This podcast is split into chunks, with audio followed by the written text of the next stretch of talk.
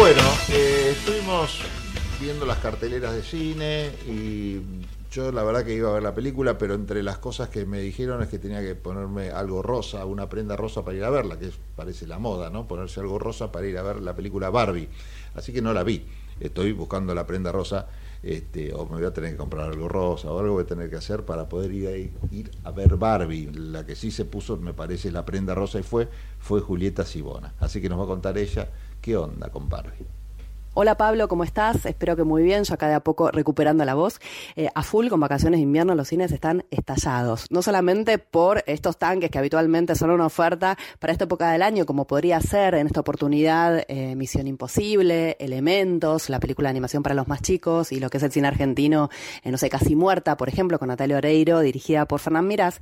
Esta semana, este jueves, se agregaron Dos estrenos muy fuertes que yo no solamente amplían la oferta de lo que es Vacaciones de Invierno, sino yo te diría que son las dos películas más esperadas del año, o por lo menos de esta primera parte del año.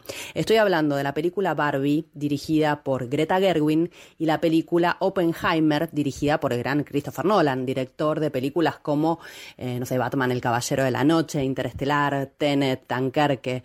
Eh, dos películas muy fuertes que apuntan aparte a todo tipo de público, un público mainstream, pero también un público eh, interesado en el cine de arte y de autor y que quizás tiene otra mirada también. Y también se va a acercar a las salas, aparte de vacaciones de invierno.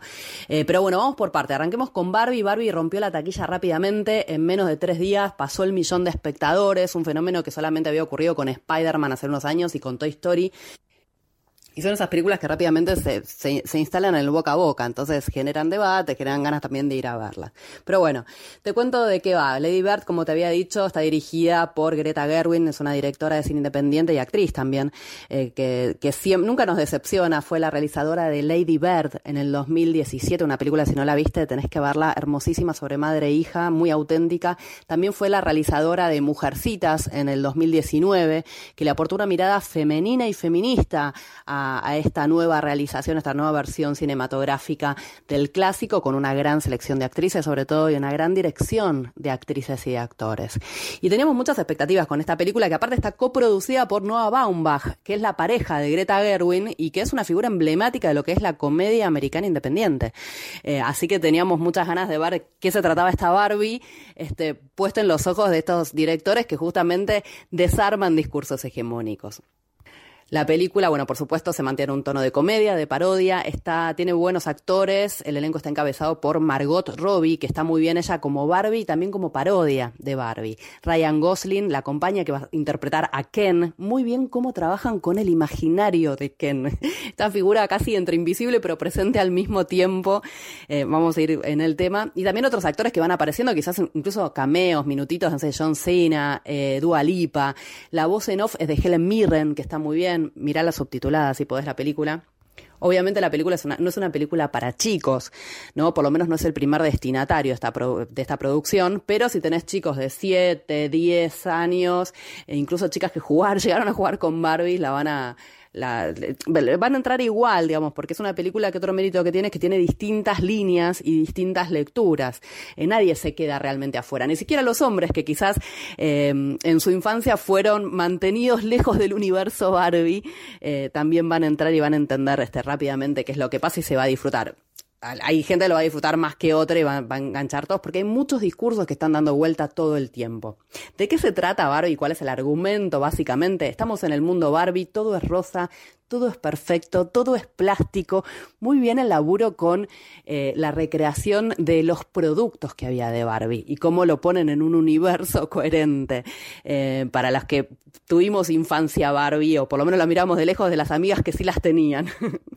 Barbie se levanta un día en esta película y eh, no está todo perfecto, tiene celulitis, tiene el pie plano, acordate, ella siempre está en puntitas, y está pensando en muerte. Entonces, para arreglar esto va a ver a Barbie rara, que son esas Barbie y que uno terminaba cortando el pelo, que no eran de marca, que le dibujaba los ojos, y lo que le dice que tiene que ir al mundo real para arreglarlo. Ahí se da cuenta que las cosas funcionan de otra forma. Y sobre todo, Ken se da cuenta que las cosas funcionan de otra forma, porque es un mundo patriarcal, marchista, en donde no se invisibilizan a los hombres como si pasaba en el mundo Barbie. Bueno, te imaginarás un montón de discursos, de parodias eh, que están constantemente eh, dialogando dentro de la película, pero el mérito es que logra generar este universo y lo hace con humor, ¿sí? Con un humor muy crítico, en donde por momentos está la parodia que parecería que la película misma no se estuviera tomando del todo en serio, pero al mismo tiempo, bueno, hay una gran producción detrás, este, hay distintas cuestiones que van a empezar a jugar en donde uno eh, va a entrar por un lado o por el otro, pero nos va a dar por lo menos para charlar un buen rato.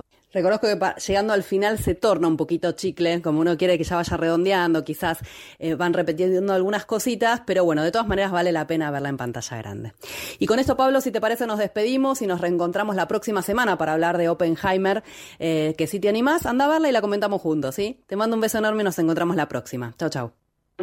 Tendencias. Conté de testamento, conté de tenaz, conté de totalitario, conté de trampa, conté de tranquilidad,